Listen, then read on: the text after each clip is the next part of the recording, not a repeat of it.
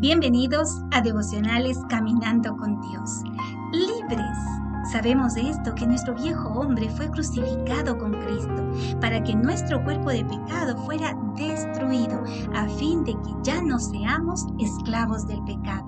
Escrito en Romanos 6:6. Nos resulta difícil entender la magnitud de las limitaciones que encierra la palabra esclavo si alguna vez has visto alguna de las películas de los esclavos africanos que trabajaban en las plantaciones de algodón durante el siglo XIX, tendrás una leve idea de la absoluta desesperanza que acompañaba la existencia de estos cautivos.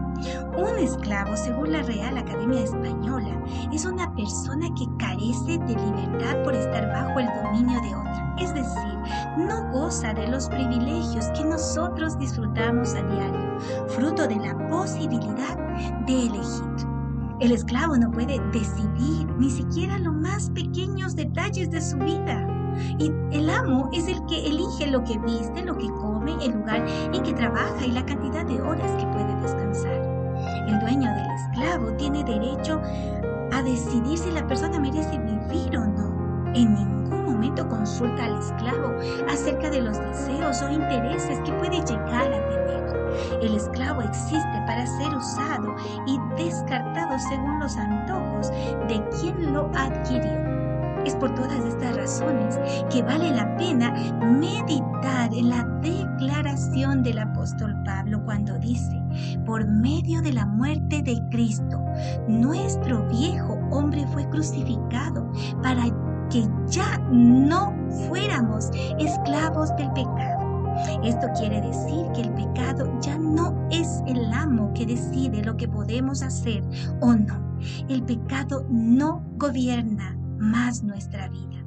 Esta declaración le asesta un golpe mortal a uno de los conceptos más arraigados entre los que seguimos a Cristo. La idea de que no podemos vencer ciertos comportamientos pecaminosos porque no tenemos dominio sobre ellos y que somos víctimas de las conductas sobre las que no tenemos ningún control. Aferrados a esta falsa convicción, nos entregamos a este comportamiento pecaminoso, resignados porque no podemos hacer nada al respecto.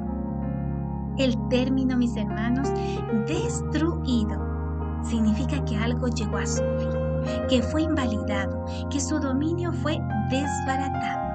Es decir, en este caso, mis amados hermanos, el pecado ya no tiene la última palabra acerca de cómo yo vivo, como tú vives.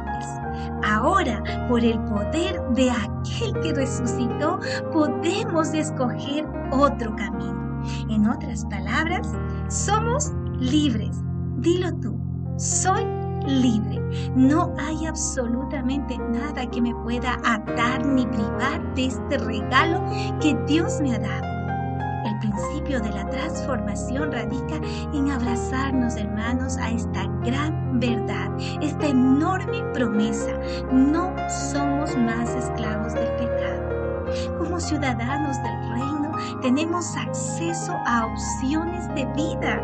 Contamos con el poder del Espíritu Santo y la ayuda oportuna del Hijo de Dios, quien está sentado a la diestra de Dios del Padre e intercede por nosotros.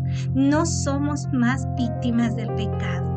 Dilo tú mismo. Soy más que vencedor en Cristo Jesús.